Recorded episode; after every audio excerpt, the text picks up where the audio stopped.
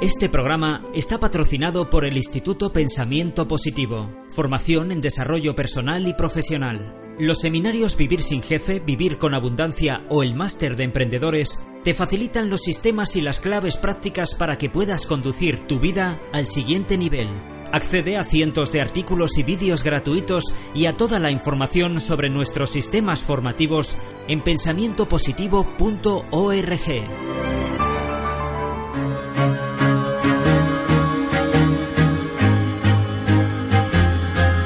Y después de nuestra ronda de emisoras, como cada miércoles, vamos con ese espacio que dedicamos a la vida con nuestro entrenador personal, Sergio Fernández, nuestro coach, que hoy viene dispuesto a relacionar fútbol y empresa y el fenómeno y, vida, muchos, muchos conceptos. Ya saben que hoy es una tarde importante con ese partido que vamos a seguir en directo aquí en Punto Radio y desde luego todos apoyamos al Barça. Ojalá consigan ese triplete, así lo deseamos. Hoy todos apoyamos a este equipo de fútbol, pero en esta ocasión, Sergio, vamos a hablar de un libro muy especial con una autora que ha querido analizar el fenómeno del fútbol desde un punto de vista que a nuestros clientes les va a sorprender, ¿no, Sergio? Cuéntanos. Claro que sí, claro que sí. Y es más, podremos relacionar también el deporte con el deporte y vamos a ver un poco el tema de qué hay que hacer para que un equipo logre resultados. Y claro, esto es aplicable al mundo de la empresa, al del deporte, y mira, si me apuras y por los pelos, al de nuestra familia, al de nuestros amigos. Bueno, se me ocurren grandes entrenadores que, entre otras funciones, muchas veces se dedican a dar conferencias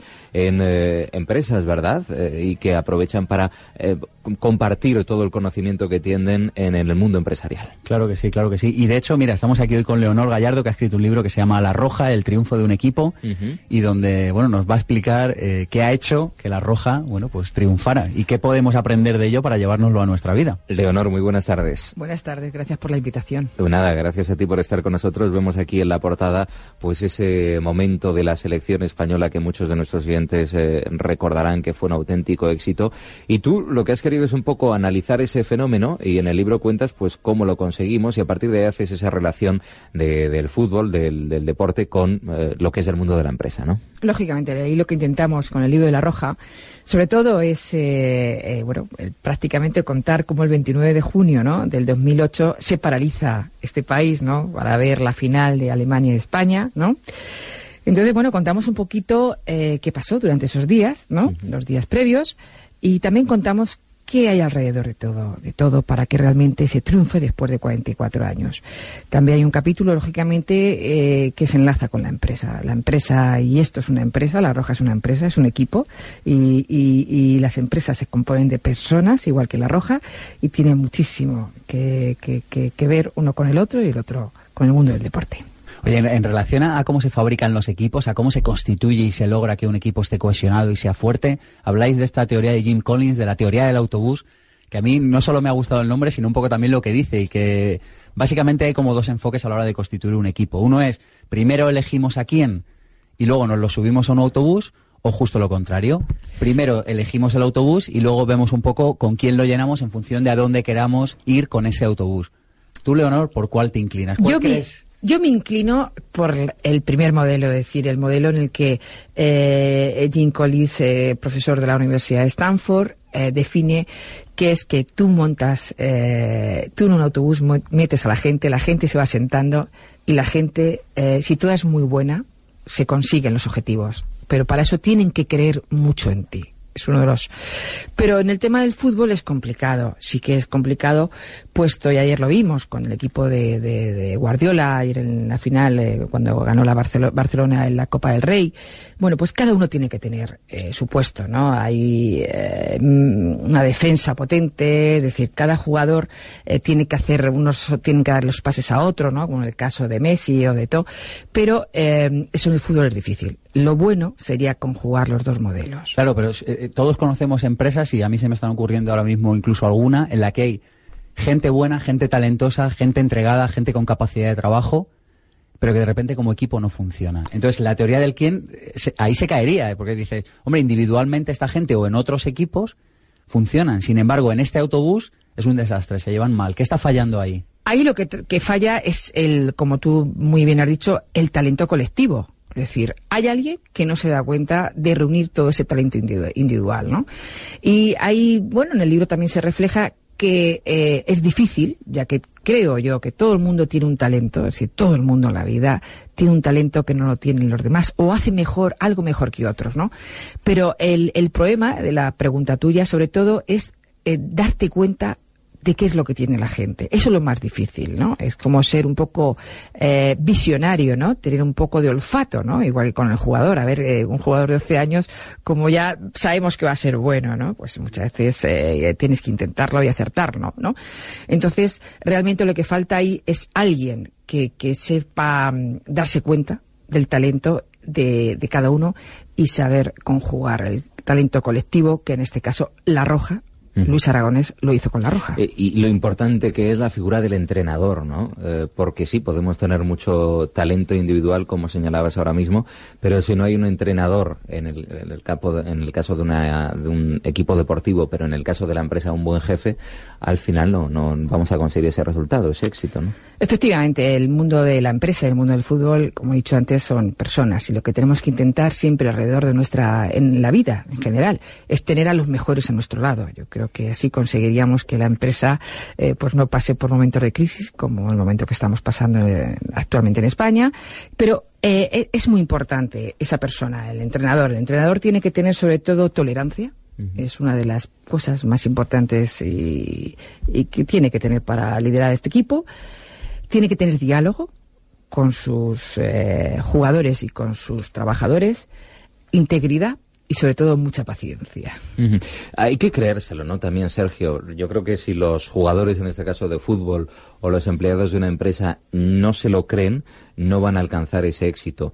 Eh, tú me contabas eh, fuera de antena también el Yes We Can de Obama o en este caso el Podemos, ¿no? Que uh -huh. cuando llegó este, pues hace casi ya un año de esto, de, de, de, la victoria de la selección española, el grito era ese, no, Podemos, vamos a conseguirlo y así se consiguió el éxito. Claro, fíjate, es muy interesante esto que dices de hay que creérselo, pero para creérselo previamente hay que tener un, un sueño compartido, una, como una visión, ¿no? Y yo creo que un poco el papel de los entrenadores, de los directores de las empresas, de los jefes de equipo, de los, de los presidentes de la comunidad de vecinos, si me apuras. ¿no? Uh -huh. Yo me tocó hace poco este papel y estábamos en una obra y yo creo que un poco mi papel ahí fue decir, oye, que juntos podemos reparar la escalera, y lo, lo digo en serio. no, yo creo que el papel ahí un poco es como definir el sueño, ser capaz de, de, ¿no? de, de marcar esa meta hacia la que el equipo tiene que caminar junto, ¿verdad?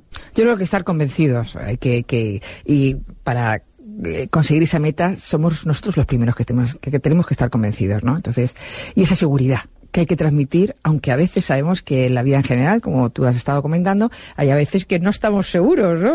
Bueno, pero hay que transmitirlo, hay que apostar, hay que arriesgarse y hay que ser valientes. Uh -huh.